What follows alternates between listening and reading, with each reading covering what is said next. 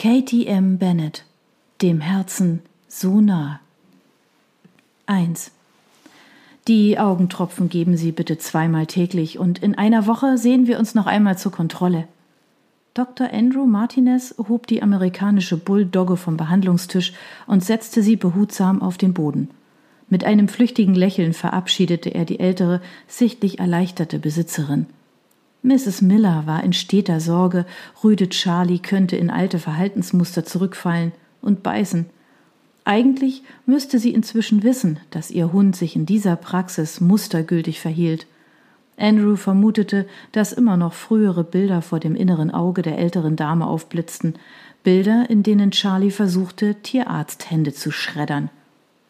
Danke, Herr Doktor, Sie schob eine graue Locke aus der verschwitzten Stirn und bückte sich umständlich, um ihren Hund anzuleihen. Andrew verkniff sich ein Schmunzeln. Körperbau und Bewegung von Frauchen und Hund ähnelten sich verblüffend. Nachdem die Tür mit einem leisen Klicken ins Schloss gefallen war, lehnte Andrew sich seufzend gegen einen der Schränke. Manche Menschen bezeichneten ihn als Dr. Doolittle, der imstande war, mit Tieren zu sprechen. Zu seinem Bedauern konnte er das nicht. Aber seine Stärke lag darin zu erkennen, was seine Patienten ihm klar mit Ausdruck und Körpersprache vermittelten. Charlies Vertrauen zu gewinnen war einfach gewesen. Das Einzige, was es hierfür gebraucht hatte, war, dem Rüden mit Respekt und Freundlichkeit zu begegnen.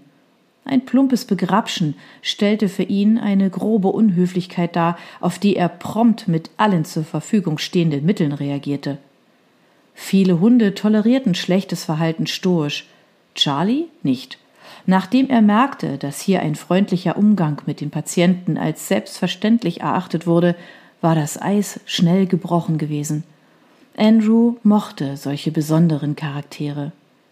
Sein Blick fiel auf den Kalender neben der Tür. Obwohl ihm seit dem Aufwachen am frühen Morgen sehr bewusst war, welches Datum heute war, krampfte sich seine Brust dennoch schmerzhaft zusammen, als er es jetzt wieder schwarz auf weiß las. 5. Februar. Heute vor sechs Jahren war Lisa gestorben, der wichtigste Mensch in seinem Leben. Still und leise war sie gegangen. Nichts hatte ihn darauf vorbereiten können nicht die schlechte Prognose, die bereits ein Jahr zuvor von diversen Ärzten gestellt worden war, nicht die langsame, aber stetige Verschlechterung ihres Zustands. Nicht zuletzt konnte ihm auch das eigene medizinische Wissen kaum dabei helfen, was nicht zu begreifen war. Lisa wird sterben. Dieser Satz, den er hundertfach gedacht hatte und der es dennoch nie geschafft hatte, sein Herz zu erreichen. Sein Herz hatte trotzig und unbeirrt auf ein Wunder gewartet. Bis zum 5. Februar. Die Wucht, mit der die Erkenntnis sich endlich durchgesetzt hatte, raubte ihm mitunter noch heute den Atem. Daran konnten auch sechs lange Jahre ohne sie nichts ändern. Er hatte weitergemacht mit dem Leben. Irgendwie. Was sollte er auch sonst tun? Die Tiere brauchten ihn schließlich. Er schien zwei Herzen besessen zu haben eins für die Tiere, das unverändert weiter existierte, das andere war mit Lisa gegangen. Er holte tief Luft und straffte sich. Heute Abend war noch genug Zeit zu trauern. Am Morgen hatte er weiße Rosen, Lisas Lieblingsblumen, zu ihrem Grab auf dem Greenwood Friedhof gebracht. Einen weiteren Strauß hatte er im Atelier im Obergeschoss ihres Hauses arrangiert. Eins der Rituale, das er nach ihrem Tod ganz selbstverständlich beibehielt. Dort würde er sich heute Abend wie gewohnt zur stillen Zwiesprache mit Lisa zurückziehen. Aber erst musste er seine Patienten versorgen. Seine Hand lag schon auf dem Türgriff, als ein dumpfer Knall von der Straße ihn innehalten ließ. Er eilte zum Fenster, schob die Gardine zur Seite und blickte hinaus in den verregneten Februarnachmittag. An der Kreuzung, die kaum 50 Meter von der Praxis entfernt war, standen zwei Autos schräg ineinander verkeilt. Ein Kleinwagen, dessen Marke er nicht identifizieren konnte, weil nicht mehr viel von ihm übrig geblieben war, und ein Dodge, der seltsam unversehrt wirkte. Die Härchen auf Andrews Armen stellten sich auf, und in seinem Magen bildete sich ein heißer Knoten. Sein erster Impuls war, hinauszulaufen und Hilfe zu leisten. Schnell konnte er aber erkennen, dass neben einigen Ersthelfern bereits ein Krankenwagen am Unfallort stoppte und zwei Sanitäter hinaussprangen. Eine glückliche Fügung. Zögernd zog Andrew die Gardine wieder vor das Fenster. Seine Anwesenheit wurde hier gebraucht. Dort draußen bei dem schrecklichen Unfall wurde schon für alles gesorgt. Vielleicht sah es schlimmer aus, als es war. Er hoffte es für die Unfallbeteiligten verdrängte den Gedanken, dass Raserei oder ein unbedachter Blick aufs Smartphone die Ursache des Unglücks gewesen sein könnte. Der nächste Patient war eine junge schwarze Labradorhündin, die hektisch durch den Behandlungsraum sauste und auf den ersten Blick gesund, aber vollkommen überdreht wirkte. Erst beim dritten Anlauf gelang es dem Besitzer, seinen Wildfang auf dem Behandlungstisch zu platzieren. Marla kratzt sich, als wolle sie sich den Pelz runterreißen.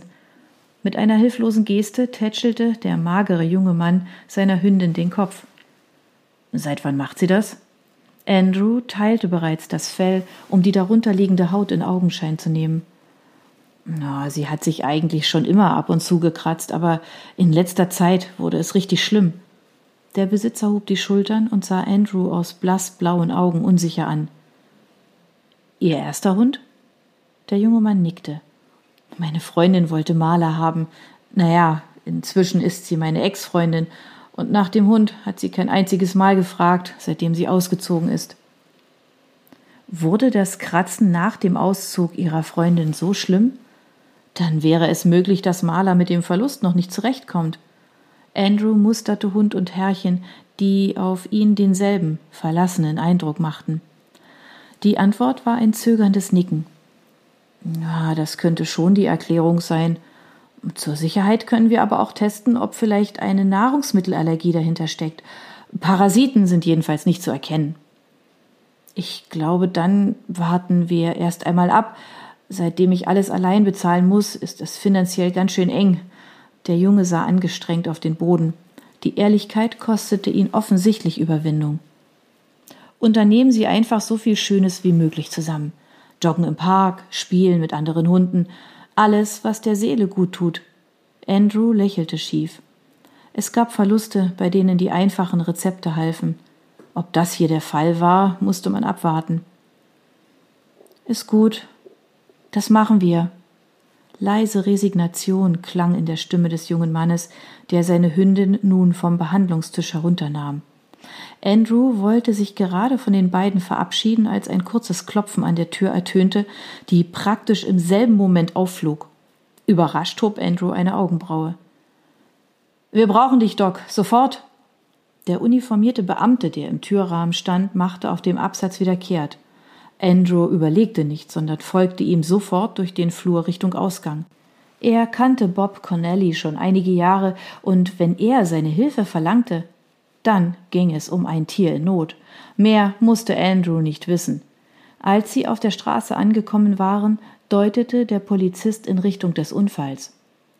Wir haben eine verletzte junge Fahrerin und einen sehr schlecht gelaunten Rottweiler-Mischling.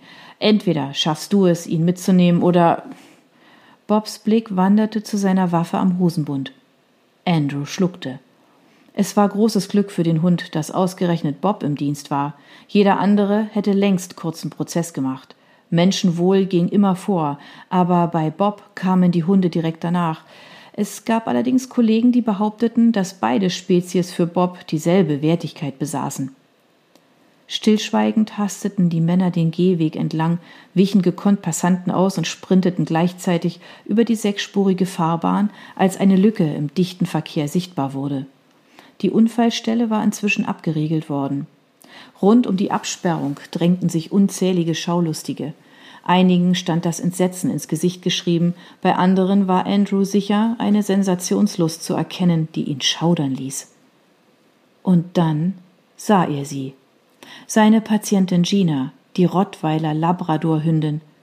Er erkannte sie sofort nicht nur wegen ihres leuchtend roten Halsbandes, sondern auch wegen ihres beachtlichen Körperumfangs und vor allem wegen des besonderen Gesichtsausdrucks, der sich während ihrer Termine tief bei ihm eingeprägt hatte.